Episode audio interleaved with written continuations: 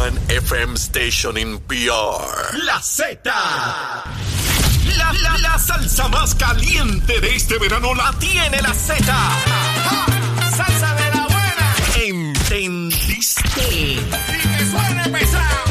WZMTFM 93.7 San Juan. WZMTFM 93.3 Ponce. Y WIOBFM 97.5 Mayagüez. Saca tu sunblock porque te vas a quemar con esta salsa. La emisora de la salsa número uno de Puerto Rico. Tu, tu emisora nacional de la salsa. Y escúchanos en nuestra aplicación La Música. Buenos días Puerto Rico, buenos días América. Comienza Nación Z Nacional. Soy Leo Díaz y hoy es martes, martes 21 de junio del año 2022, el día más largo de la mayor cantidad de sol, así que vamos a aprovecharlo en grande y por supuesto con todo ese fogaje vamos a quemar bien duro, pero bien duro el cañaveral. Hablándole claro al pueblo. Nación Z Nacional, soy Leo Díaz. Buenos días a todos. Leo Díaz en Nación Z Nacional por la Z. Vamos, vamos arriba, mire, ahí usted tiene en pantalla la quema del cañaveral. Mire, a lo que nos dedicamos, con sombrerito y todo. Mire, machete en mano, vamos a quemar bien duro ese cañaveral. A eso nos dedicamos. Esto es Nación Z Nacional. Estamos a través de Mega TV, Z93, la emisora nacional de la salsa, de igual manera la aplicación La Música y en nuestra página de Facebook de Nación Z. Mire, no importa dónde usted esté, con quién esté y lo que esté haciendo, puede tener acceso a este programa en y fuera de Puerto Rico. Contento, contento de estar un día más con todos ustedes. Hoy es el día más largo, sí, para acá, para los que vivimos al norte del Ecuador, ¿verdad?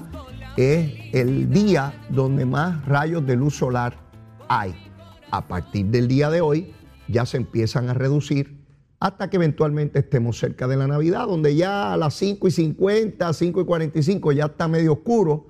En, en esta época, pues todavía a las 7 y media de la noche, decimos la noche, todavía hay rayos de luz solar.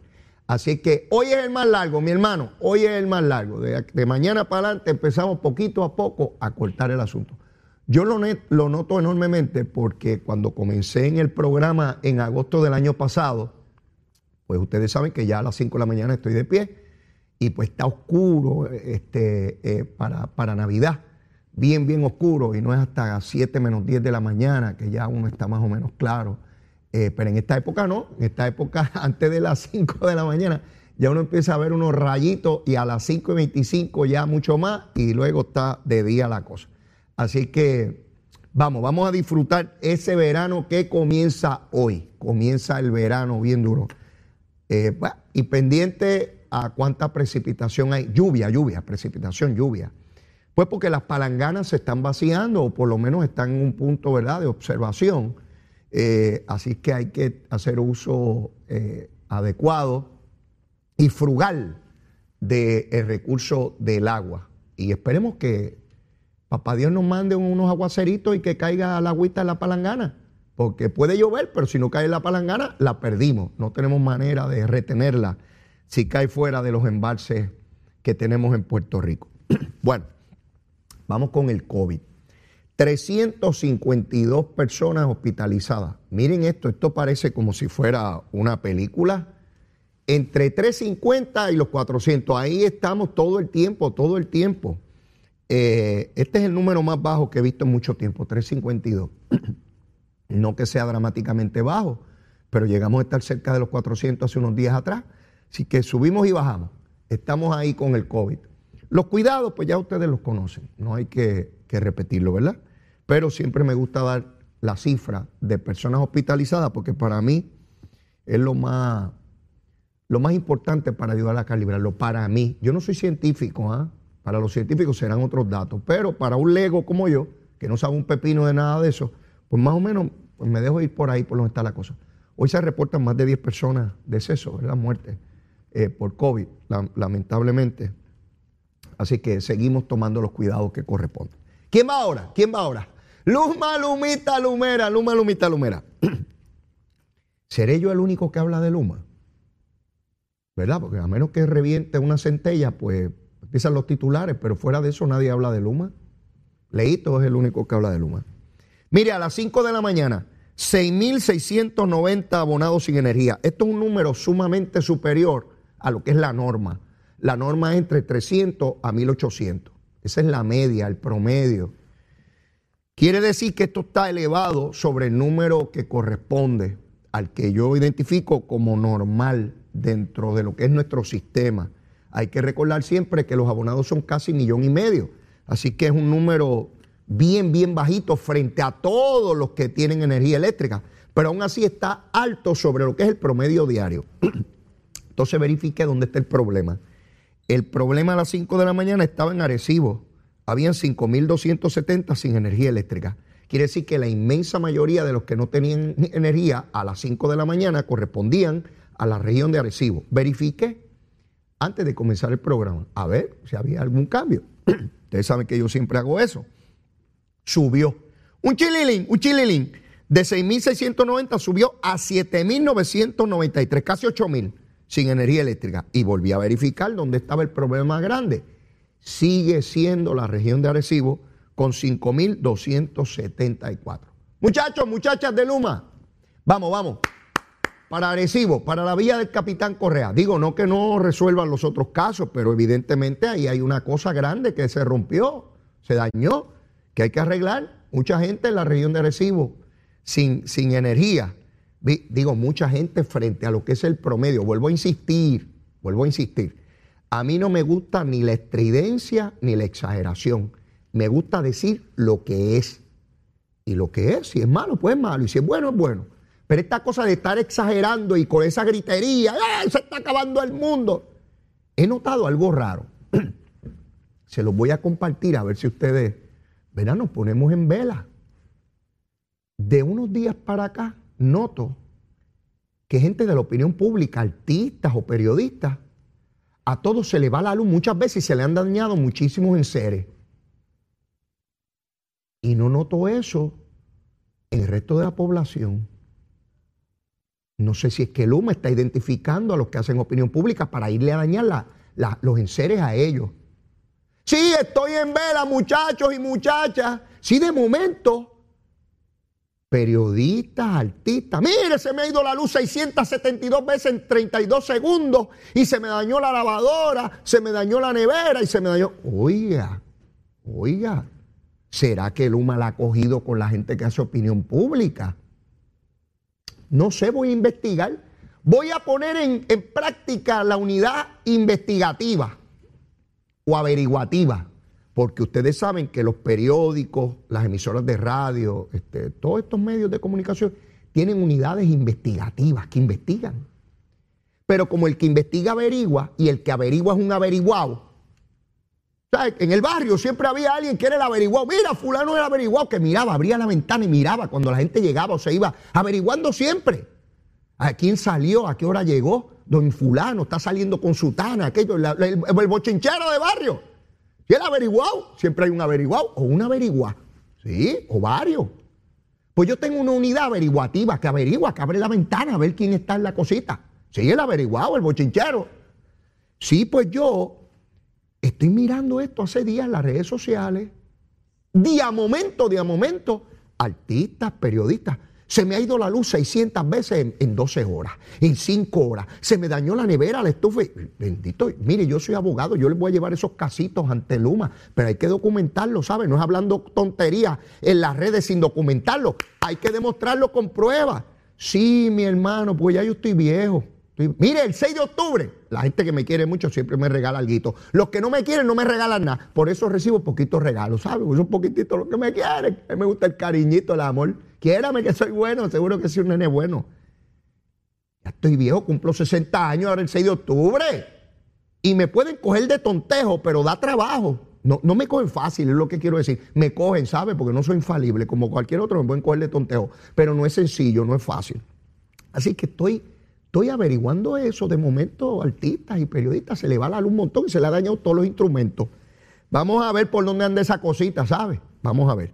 Les prometí que después de hablar de COVID y Luma, voy a hablar de los casos de hostigamiento que se alegan. El PIB apareció Juan Dalmao.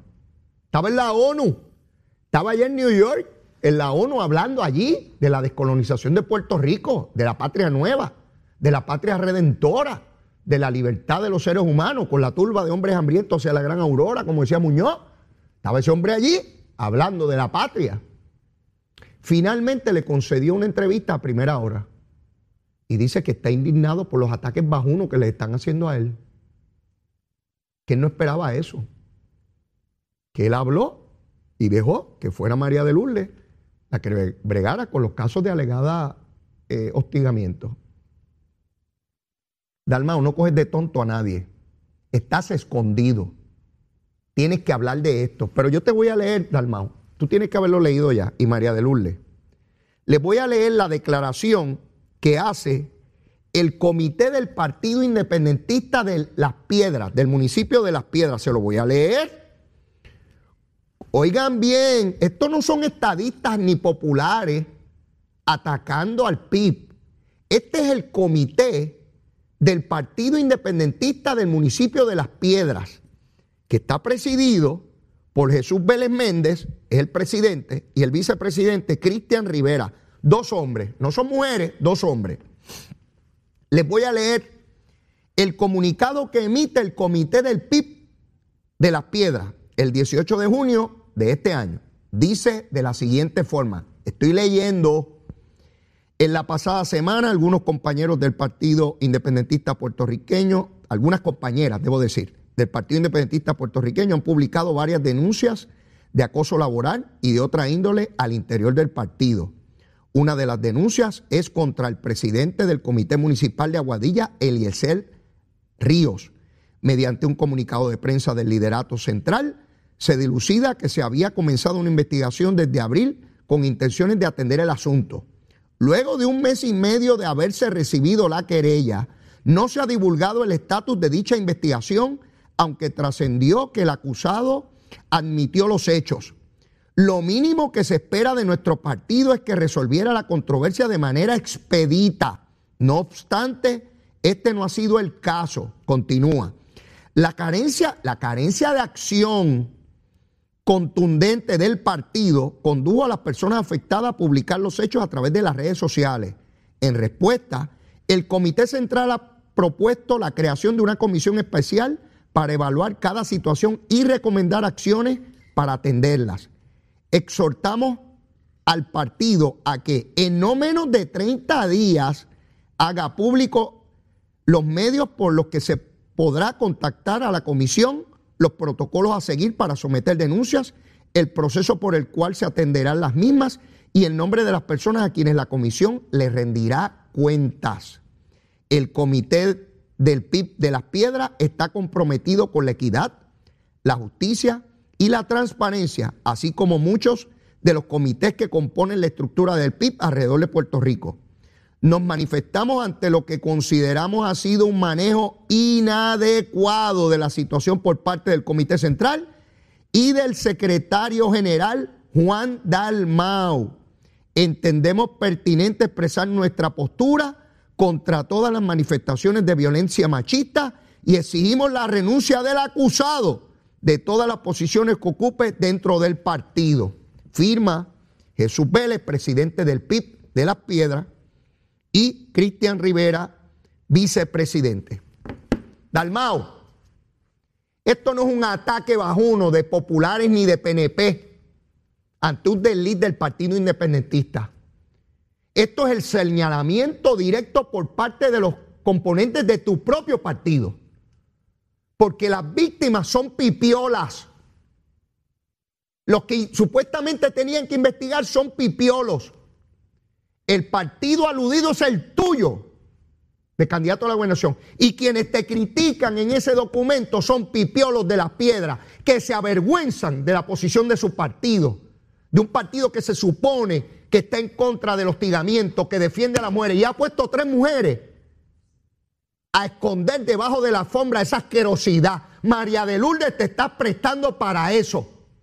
Da vergüenza que acabes tu carrera política así, porque será antes y después de este evento que se evalúe María de Lourdes. Este machote de Juan Dalmao escondido debajo de las piedras.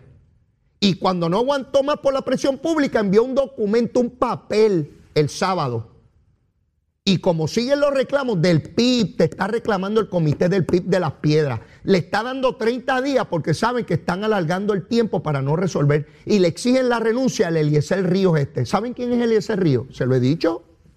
Este pájaro es empleado de María Lourdes en el Senado. Hoy está cobrando. Hoy, hoy hay sesión. Hoy está allí cobrando chavitos públicos. Los paga usted con sus contribuciones. Este es el partido que habló del bipartidismo, que dijo que Puerto Rico está donde está porque los PNP y los populares son una masa de corruptos y de bandidos que trajeron a Puerto Rico donde está. Y mire dónde están ellos, que no tienen prácticamente poder alguno y mira a lo que se dedican. Con el poco poder que tienen y la transparencia que reclamaron por décadas, mira dónde fueron a parar. ¿Qué diría Albizu? ¿Qué diría Albizu Campo? Ah? Rubén no, porque ya Rubén se retiró. Rubén nadie sabe dónde está, ni ya, se quedó por allá en que ya reclamó eso para la historia, ya no hay más nada que hacer. Ese nuevo liderato joven del Partido Independentista puertorriqueño, los pipiolos de las piedras se avergüenzan de Juan Dalmao y están diciendo que actuó mal, y lo dicen por nombre y apellido. Y le dicen que tienen que sacar a este Eliezer Río que sigue cobrando allí. Había que separarlo de la posición en lo que esto se arreglaba. Y en las redes sociales continúan las mujeres pipiolas reclamando que la siguen victimizando. María de Lula y el protocolo, no lo encuentras, mi vida. No encuentras uno similar que puedas adoptar. ¿Para cuándo lo vas a dejar? ¿Para cuando llegue la República? ¿Va a ser parte de la constitución de la nueva República de Puerto Rico? ¿Cómo atiende los casos de hostigamiento sexual? A las mujeres. No he escuchado ni una sola líder feminista de Puerto Rico hablar. Dan vergüenza. Ni una sola mujer feminista, ni una. Ni en radio, ni en televisión, ni prensa escrita, ni en las redes sociales. ¿Dónde están las líderes feministas que paran el expreso? A la menor provocación.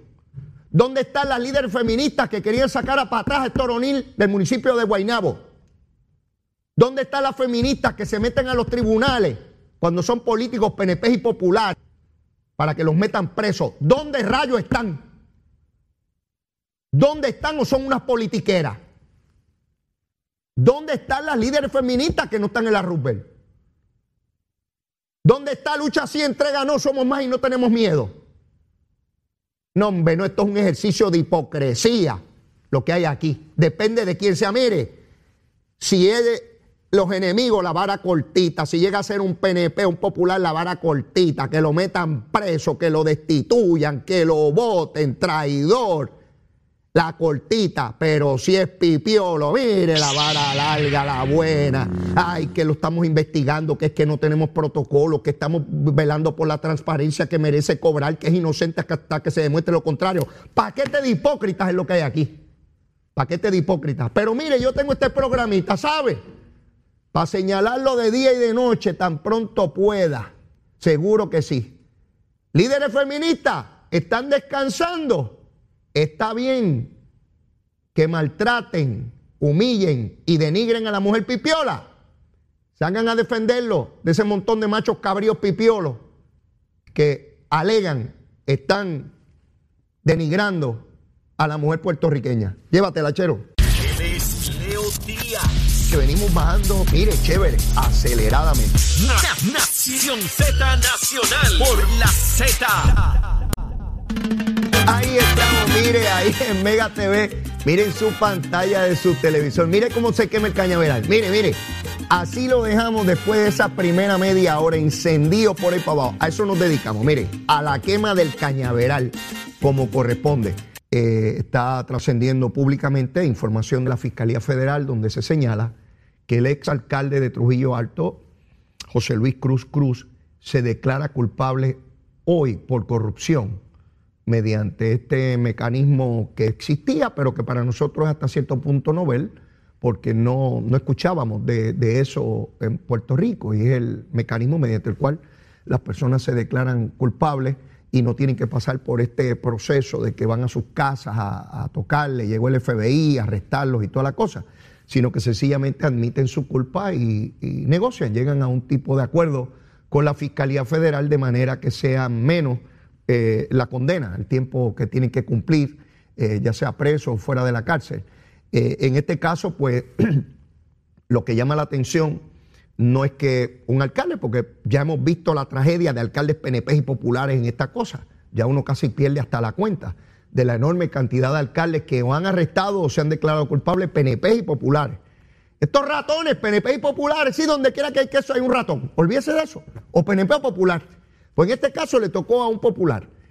Eh, lo que me llama la atención de esto, estuve señalándolo por, por ya unos meses, es como este señor desde que arrestaron en diciembre pasado a su vicealcalde, donde la acusación federal es que este señor cogía 18 mil dólares en efectivo mensualmente, oiga bien, no mil pesos ni dos, 18 mil dólares mensuales en efectivo.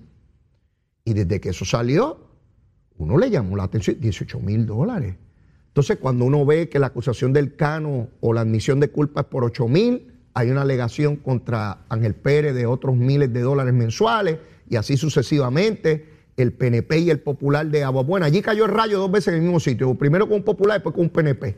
La alegación del de Humacao, la alegación del de Guayama. Esto es una tragedia. Ustedes cómo yo sigo mencionando pueblos. Y PNP y Popular, y PNP y Popular. Y esto, esto es una tragedia. Cuando escuchamos al alcalde era evidente que él estaba embarrado en todo eso. En diciembre pasado, de allá para acá el alcalde no iba a trabajar, cobraba, pero no trabajaba. La presidenta de la Asamblea Municipal decía que él no tenía que dar ninguna explicación, nadie le pedía cuenta.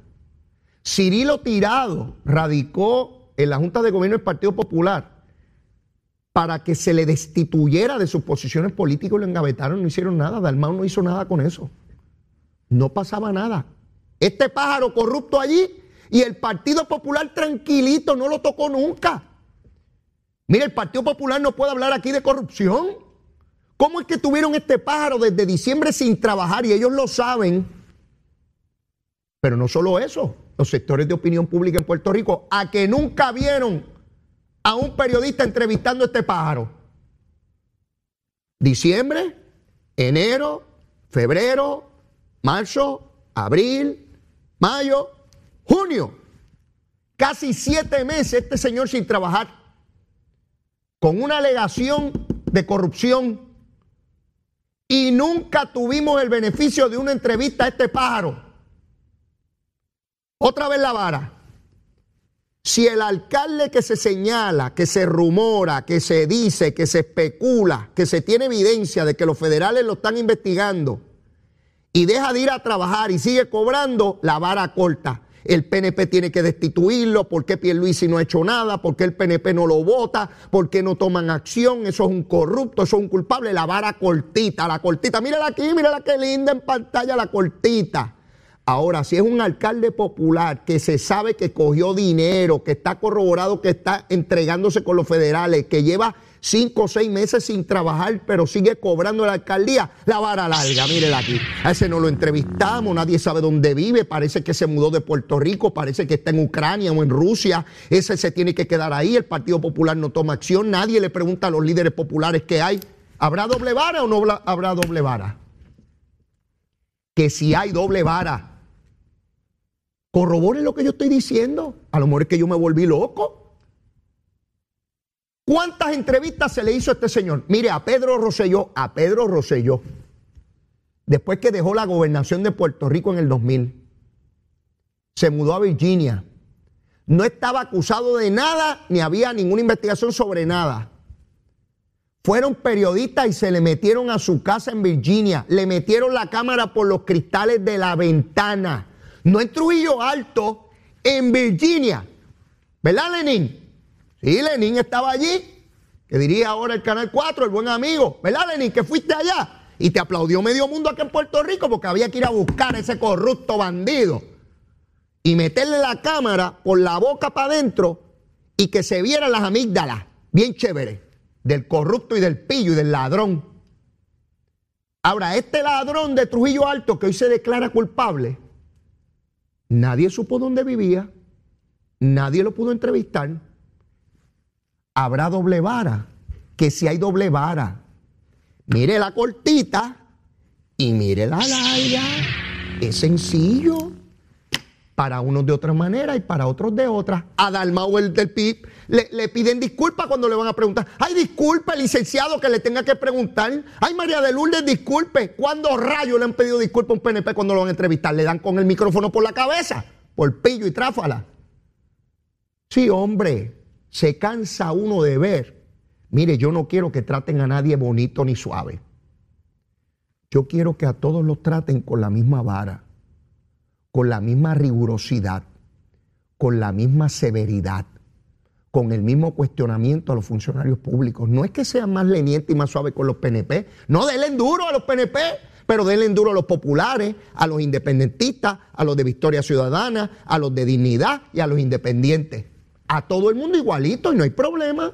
Seguro que tienen que dar cuenta, no importa el partido político al cual pertenezcan. Lo que revienta es la doble vara.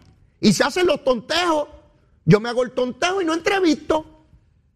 Mire, meses este señor cobrando allí sin trabajar. La presidenta de la asamblea, que si se respetara renunciara, yo no sé, al que salga alcalde de Trujillo Alto, no puede dejar esa señora de presidenta de la asamblea. Esa señora encubrió a este pájaro y lo justificó. Salió llorando en televisión. ¡Ay, que le daba pena!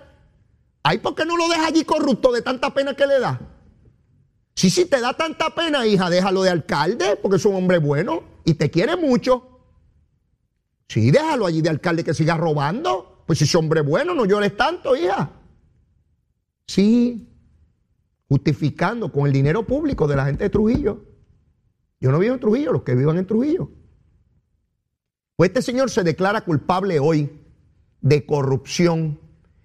Este era el que salía como un santurrón. Oigan bien, este hacía ayunos de oración y los publicaba por todos lados para que vieran que él era bien religioso. No pueden entender que yo soy un ladrón y un pillo. Porque yo, yo, yo rezo, miren cómo yo rezo aquí, ayuno. Y dejo de, desayunar y de almorzar y todo en sacrificio mirando al Altísimo. Ahora sí que se acuerda del Altísimo porque le va mal en el bajísimo. Uno se acuerda del Altísimo cuando le va mal en el bajísimo. Sí, ahora está para allá arriba ahora está arrepentido, ahora la familia es una familia religiosa, y yo, ni qué rayo. Sí, pero no es el primero ni el único que nos va a presentar grandes principios y debajo está robando como un soberano ladrón. Sí, 18 mil pesos mensuales. ¿Cómo se lo dividían? Ya lo dirá, porque para declararse culpable tiene que haber dicho en qué participó. Él y con todos los demás. Así que ya sabemos o sabremos en el transcurso del día, de esos 18 mil, ¿cuánto le tocaban a él? Pues le tocaba un alguito y él era el alcalde, supongo que la tajada mayor era para él, o no. ¿Habrá alguien más? ¿Sabrá este alcalde cosas de otros políticos? ¿Seguirán los federales como el saltamonte de uno al otro? Porque sigue llegando información de unos y otros. Me pregunto yo. Meses y el Partido Popular no hizo absolutamente nada y la opinión pública lo dejó pasar con ficha, tranquilamente. Qué duro le dieron al canito, ¿verdad? Como se lo merecía. Ángel Pérez, como le están dando. ¿Ah? A todos esos alcaldes, pero este no, este era distinto. Se señala que vienen más acusaciones. Yo no lo sé, no tengo manera de saber eso. Pero no puedo dudarlo porque miren la racha esta. Estos pájaros salen electos todos los días trabajando por el pueblo. ¿Y cómo usted está, alcalde? Trabajando duro, trabajando bien duro para el pueblo. A todos los escucho diciendo lo mío, trabajando bien duro. ¿Y cómo usted está, alcalde? Trabajando bien duro. Y estoy trabajando bien duro y de día y de noche, y sábado y domingo. Y yo trabajo en cantidad. ¿Y qué mucho yo trabajo? Pues mire, si trabaja tanto, quítese. Deje otro que, que, no, que no se sacrifique tanto. Bueno, ayer el gobernador eh, dio un mensaje al pueblo de Puerto Rico. Firmó el proyecto que enmienda las leyes laborales de Puerto Rico. Eh, lo enmendó para darle mayores beneficios a los trabajadores puertorriqueños de la empresa privada. Esto no es del gobierno, esto es de la empresa privada.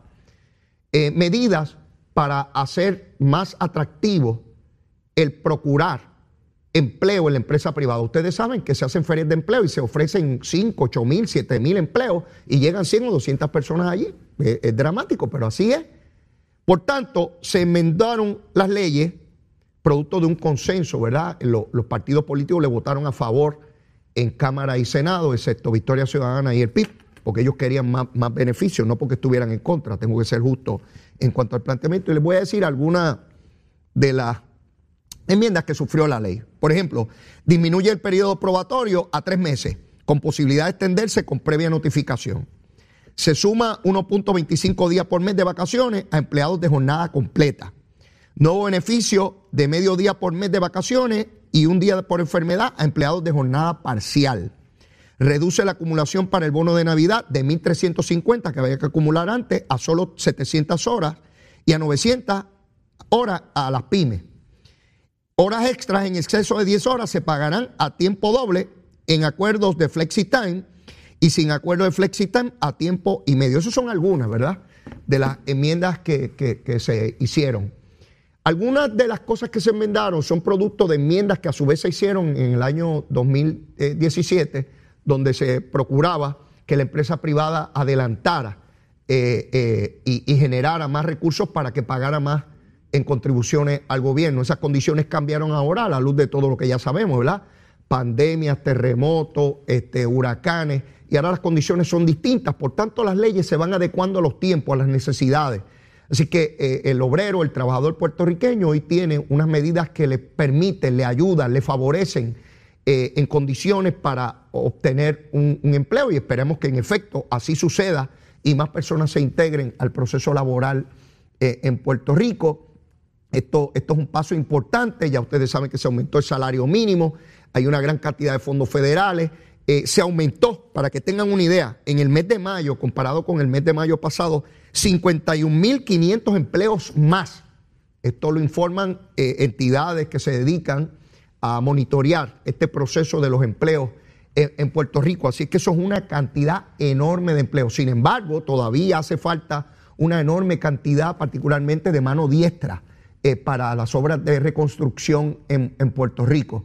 Eh, así que esto es un proceso continuo donde hay que estar monitoreando, evaluando, cambiando disposiciones legales, reglamentarias, para poder dotar a Puerto Rico de las herramientas que necesita, particularmente en el área de la, de la reconstrucción. Así que es bien importante esto que se acaba de hacer. Eh, yo pensaba ayer mientras veía al gobernador hablando, recordaba la campaña electoral. Ustedes recuerdan que decía que Pierluisi era el abogado de la Junta y que ese era el abogado de la Junta que venía a defender la Junta. Pues ¿sabe qué? La Junta se oponía a todas esas enmiendas. La Junta dijo más, que iba a detener esa legislación, que iba a detenerla porque va a ir en contra del plan fiscal. Y Pierluisi le dijo, no señor, esto no va en contra de ningún plan fiscal y esto yo lo voy a firmar y lo firmó. Ese era el supuesto abogado de la Junta. Y está diciéndole a la Junta, un momentito, usted no se puede meter en esto, esto es en la empresa privada y aquí el gobierno tiene derecho, perfecto derecho a atender esto y esto en medida alguna afecta el, el plan eh, eh, eh, que tenemos para el desarrollo de Puerto Rico. Así que los que hablaban de que Pierluisi era el abogado de la Junta, pues mire los ejemplos. No es lo que se diga, es lo que se haga. Consistentemente ha adelantado los intereses del pueblo de Puerto Rico, aun cuando la Junta se había opuesto. En instancias como esta le envió una carta caliente al gobernador, tajante, de que no podía aprobar esto. Pues Pierluisi lo aprobó, ahí está. Y si quieren vamos para los tribunales. Sencillo, así de sencillo. Ayer contestó la Junta, pero contestó tímidamente.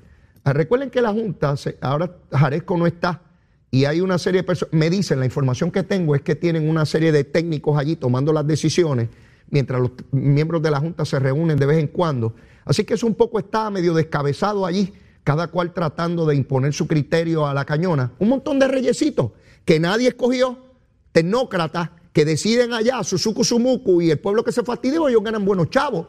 Oh, ellos ganan buenos billetes. ¿Saben por qué? Porque el Congreso los impuso ahí. Los impuso y no le preguntó ni a ustedes ni a mí. Porque ese es el poder que tienen en la colonia, en el territorio. El Congreso manda y hace con la finca lo que le da gana. Si quiere mete caballo y si quiere mete cabro. En la finca usted tiene lo que le dé la gana. Y pone allí a quien, a quien quiera. Esas son las condiciones que tenemos en este asunto de la Junta de Supervisión Fiscal. Así que eh, el proyecto es un proyecto de consenso. El liderato del Partido Popular le votó a favor a la medida. Y eso es lo que esperamos, que un gobierno compartido haya este balance, este acuerdo, estos consensos Y tenemos un gobernador que no está con ejercicios de protagonismo y de trancar la cosa, porque si no es lo mío, no es de nadie. No, no, no, no. Esto es mover a Puerto Rico. Y eso está en la naturaleza de Pedro Pierluisi. Siempre ha sido un conciliador, un diplomático, una persona que mueve a, resultados. No es de pelea, ni de estridencia, ni de insultos, ni de aguaje. Es vamos a lograr esto y vamos a sentarnos a discutir. Y si aquel habla malo y grita, insulta, pues que grite, insulte. Vamos aquí. Es el adulto en la mesa, en el salón, como corresponde. Para eso lo eligieron, para gobernar y lograr cosas por Puerto Rico. Mire, tengo que ir a una pausa, ya mismo llega William Villafañe, quedan temas como locos, apenas comenzamos. Mire, todavía queda cañaveral, llévatela, chero.